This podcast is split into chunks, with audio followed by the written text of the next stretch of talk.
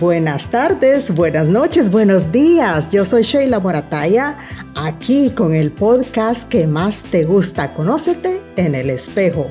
El podcast para amar bien a Dios, amarte bien a ti y amar bien a los demás. Todo con la ayuda de un espejo.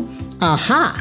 Y el día de hoy quiero hacer un podcast diferente porque quiero hacer como una revisión contigo de lo que han sido estos meses en que este podcast de tu amiga y servidora Sheila Morataya ha estado en el aire, de las satisfacciones que me ha dado, de lo que ha generado en mí y de lo que te ha ayudado a ti. Sobre todo de lo que te ha ayudado a ti.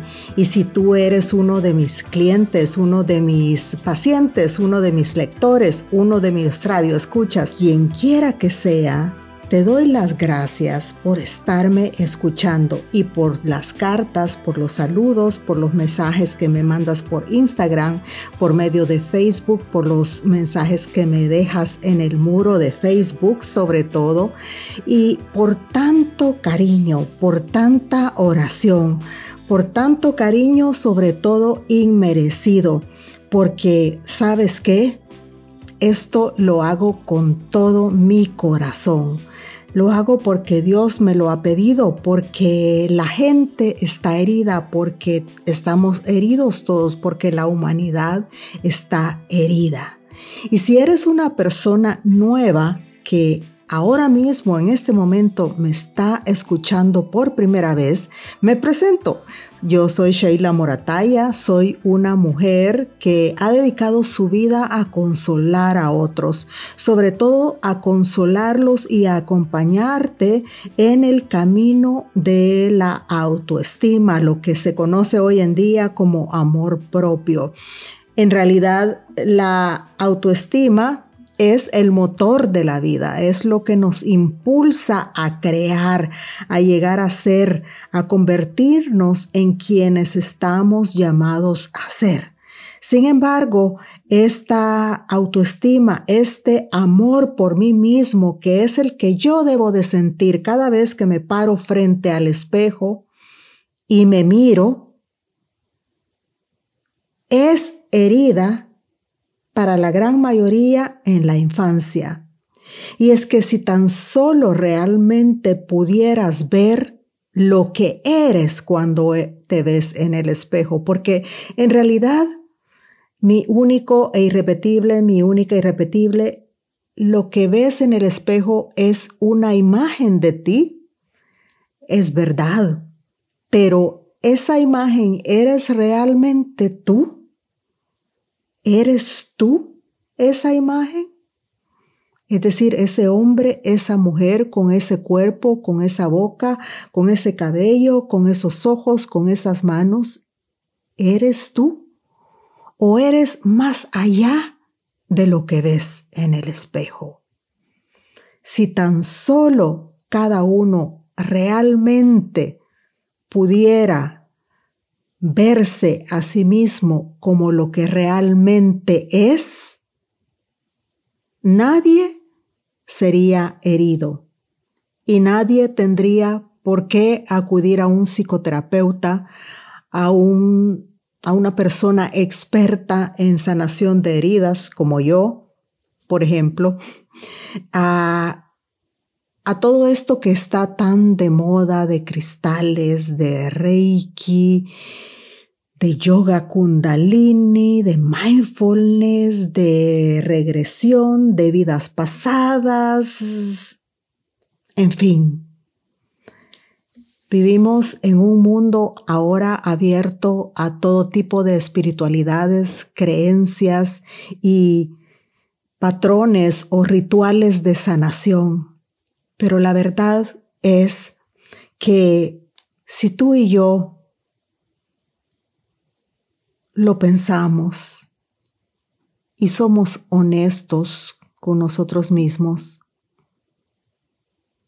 hay una herida primordial, una herida en el hombre que es sencillamente una herida que lo sepamos o no, todos la traemos con nosotros, inclusive en el mismo momento de nuestra concepción.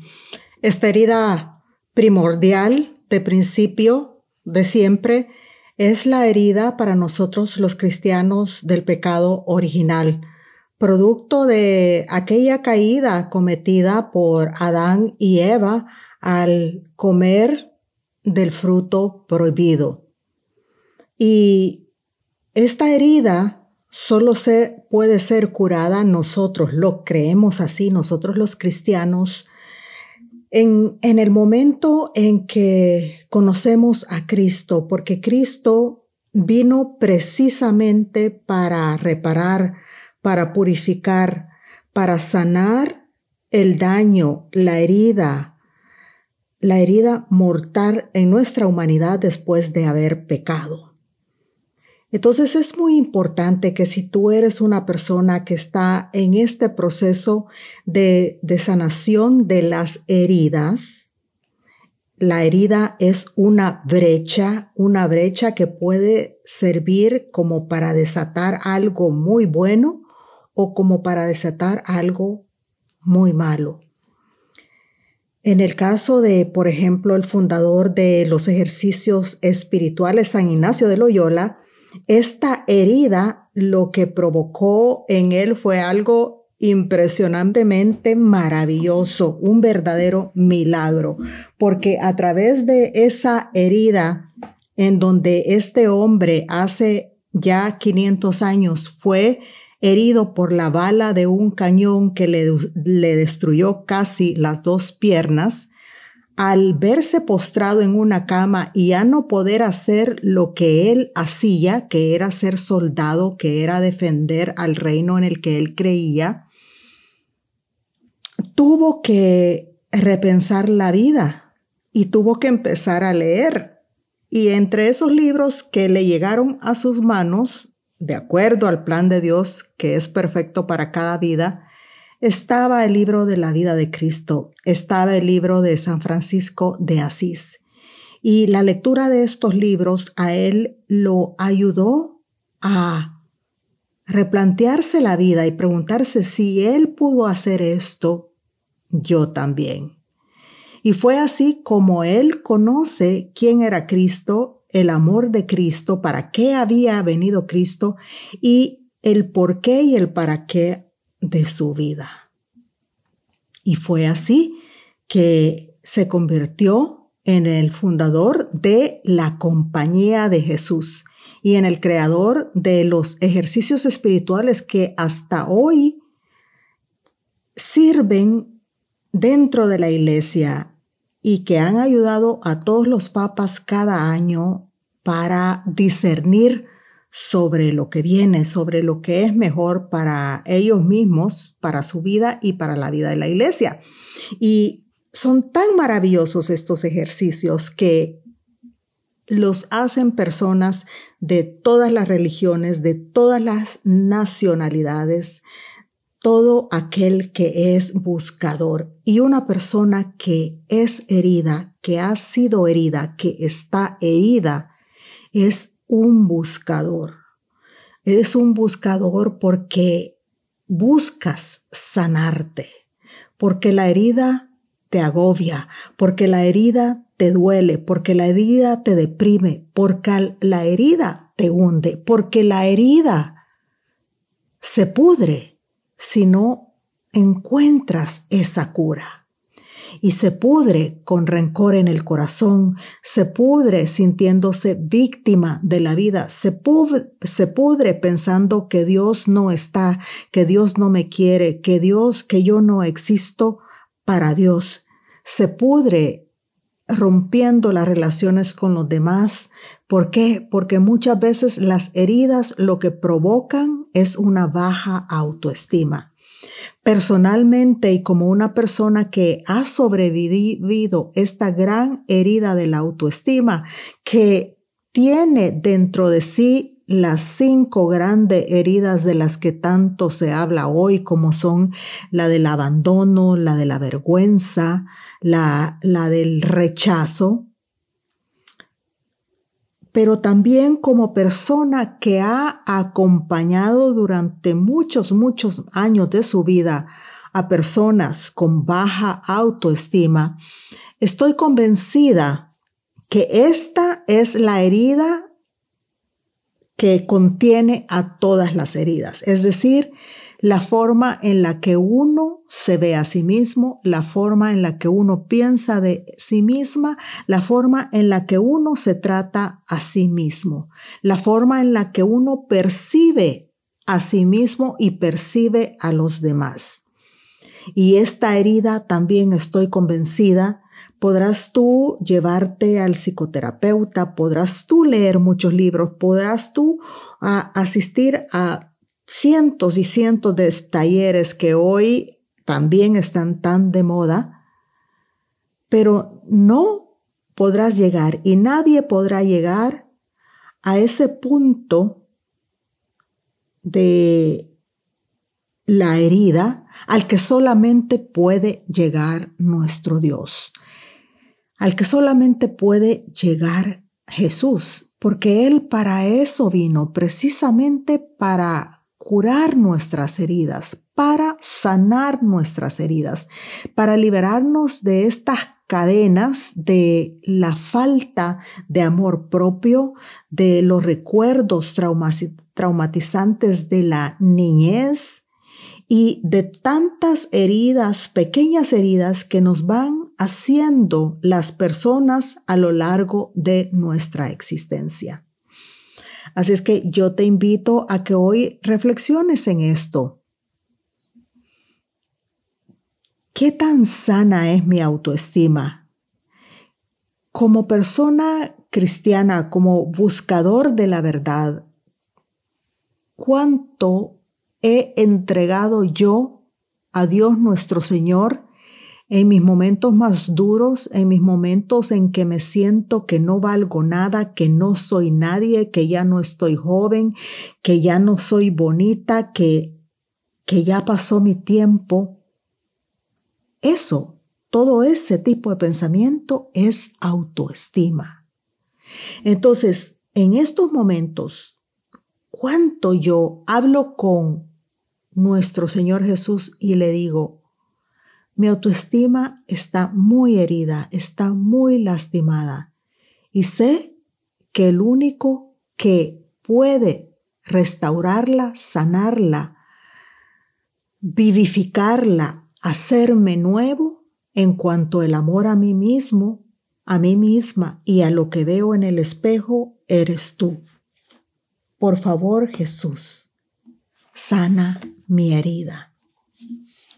Y yo te invito a que busques mi libro, mi último libro que se llama Yo soy único e irrepetible, en donde hablo de la belleza de ser precisamente una persona única e irrepetible. Y todo empieza por la forma en que te miras a ti mismo. Este es un libro que me ha dado muchísima satisfacción porque está ayudando y ha ayudado a muchas personas. No creas que es un libro eh, muy grueso, es un libro de, de, fácil lectura, muy corto, pero que contiene una gran dosis de herramientas y de, de verdades que te van a ayudar en este camino hacia tu propia curación. Y quiero terminar contigo este podcast contándote la historia. Este, creo que esta es la historia de un cuento zen. Y es un cuento que dice que dos niños llevaban toda la mañana patinando sobre un lago helado cuando de pronto el hielo se rompió y uno de ellos se cayó al agua. Entonces la corriente interna lo desplazó unos metros por debajo de la parte helada, por lo que para salvarlo, la única opción era que había que romper la capa que lo cubría.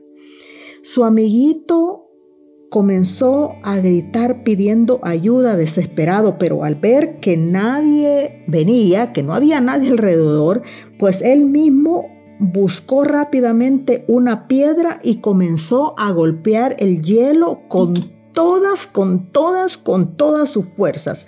Golpeó, golpeó y golpeó hasta que consiguió abrir una grieta por la que metió su bracito para agarrar a su compañero, a su amigo y salvarlo.